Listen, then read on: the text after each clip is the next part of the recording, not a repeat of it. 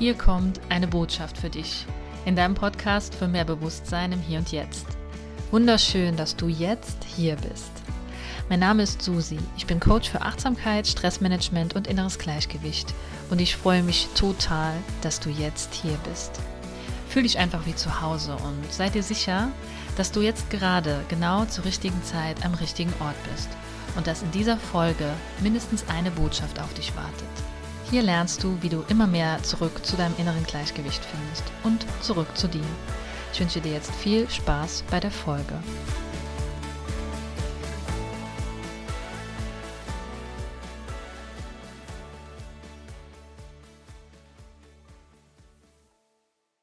Herzlich willkommen hier zu dieser zweiten Folge in meinem Podcast. Ich freue mich total, dass du wieder dabei bist und ich möchte dir heute etwas über meine Geschichte erzählen. Warum ich vielleicht heute auch hier sitze und dir diesen Podcast einspreche und warum ich eine Coaching-Ausbildung gemacht habe und ja, mittlerweile auch ein gutes inneres Gleichgewicht habe, beziehungsweise genau weiß, wie ich wieder dort hineinkomme.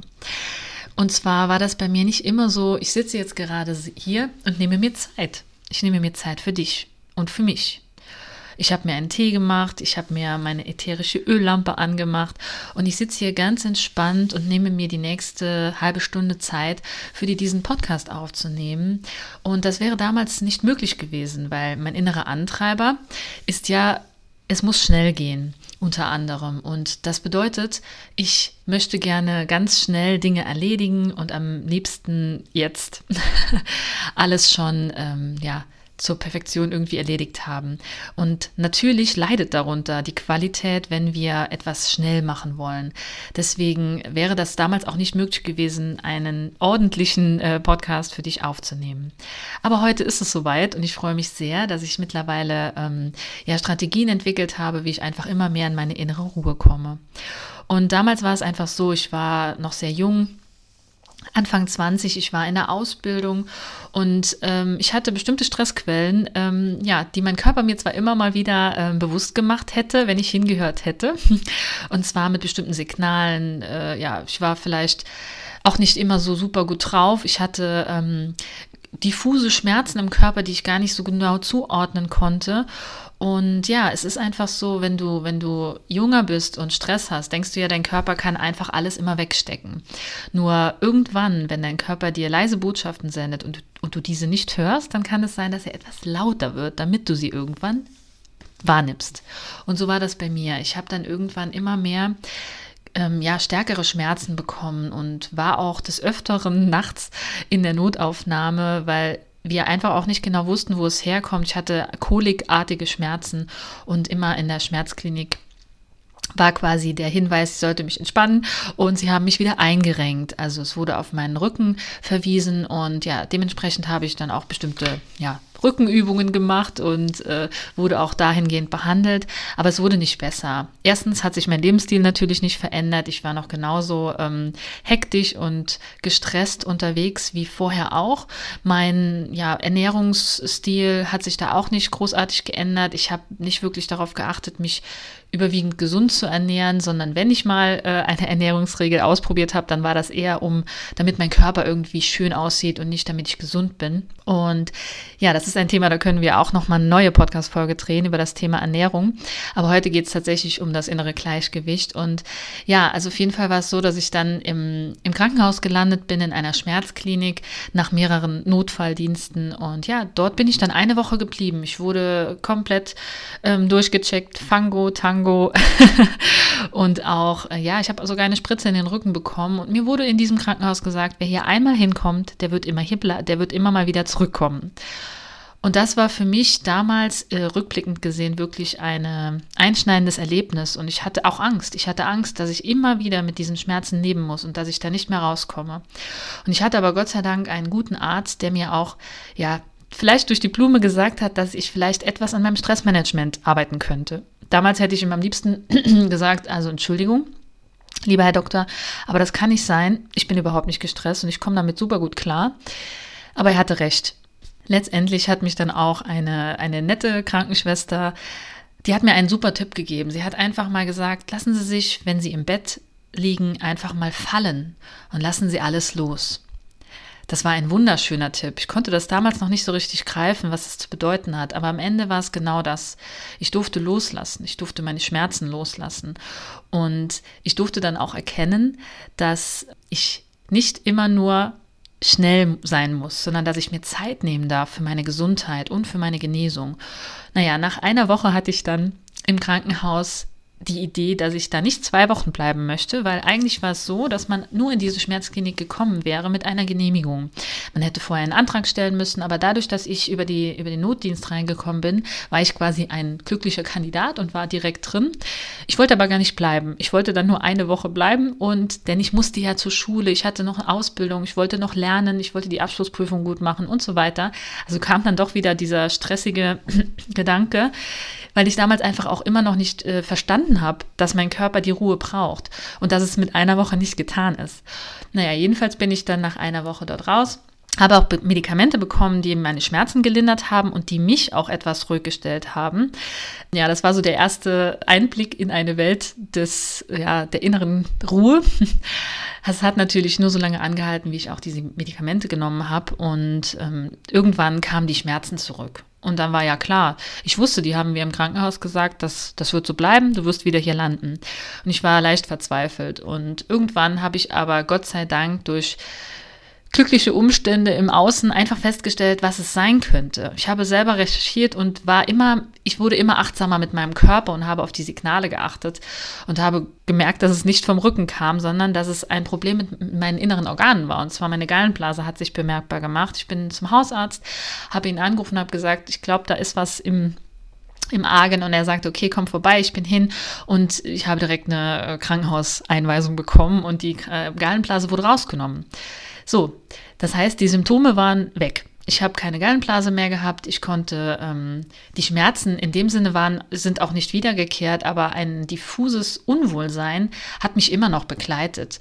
Und das war dann so lange so, bis ich wirklich die, die Körpersignale wahrgenommen habe und die Botschaften meines Körpers verstanden habe und gemerkt habe, okay, das sind nicht einfach nur Symptome. Es gibt eine Ursache dafür.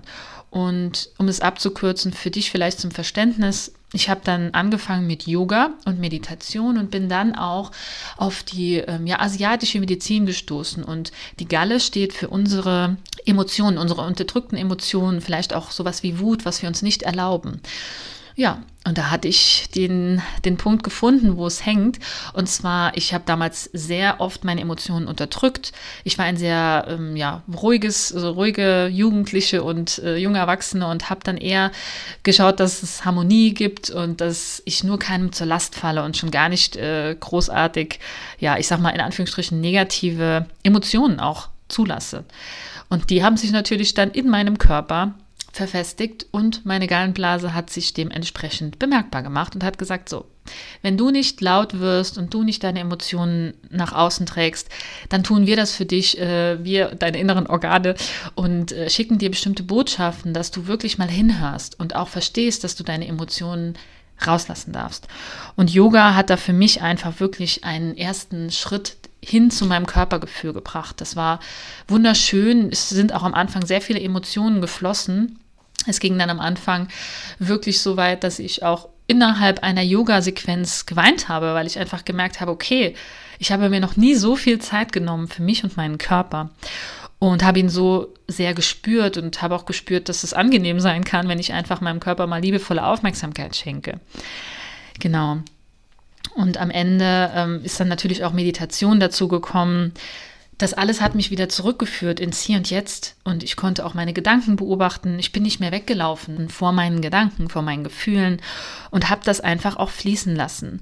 Und das Schöne war, umso mehr ich meine Gedanken und meine Gefühle wahrgenommen habe und im Hier und Jetzt in meinem Körper präsent war, umso weniger wurden die Schmerzen und dieses diffuse Unwohlsein.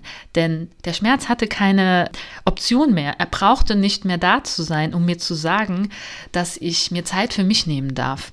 Und dass ich nicht mehr weglaufen muss vor meinen Emotionen, sondern dass ich sie durchfühlen darf und dass mir dabei nichts Schlimmes passiert, sondern dass es mir danach einfach besser geht, weil ich hingeschaut habe und meine Emotionen geschätzt und wahrgenommen habe.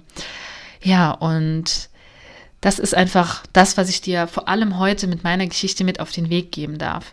Deine Emotionen, die dürfen natürlich fließen, sie dürfen da sein. Es gibt keine schlechten Emotionen. Ob du traurig bist, ob du wütend bist oder ob du einfach lauthals lachen willst, bitte lass es zu. Denn dein Körper möchte lebendig sein und er möchte durch bestimmte Emotionen, die ja auch in Bewegung sein wollen, Emotionen sind Gefühle in Bewegung, möchte er einfach spüren und dein Herz möchte spüren, dass du lebendig bist.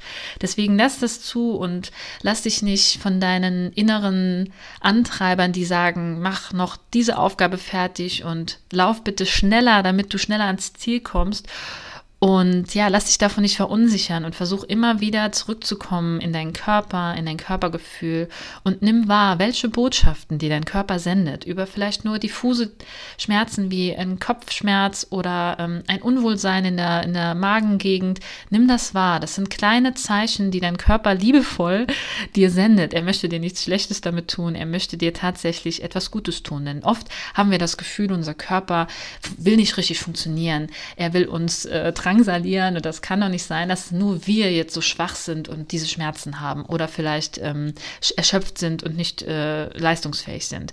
Das sind nette Signale von deinem Körper, die dir sagen, dass gerade etwas aus dem Gleichgewicht geraten ist. Hör bitte auf deine Körpersignale, das ist mein Anliegen. Aus eigener Erfahrung.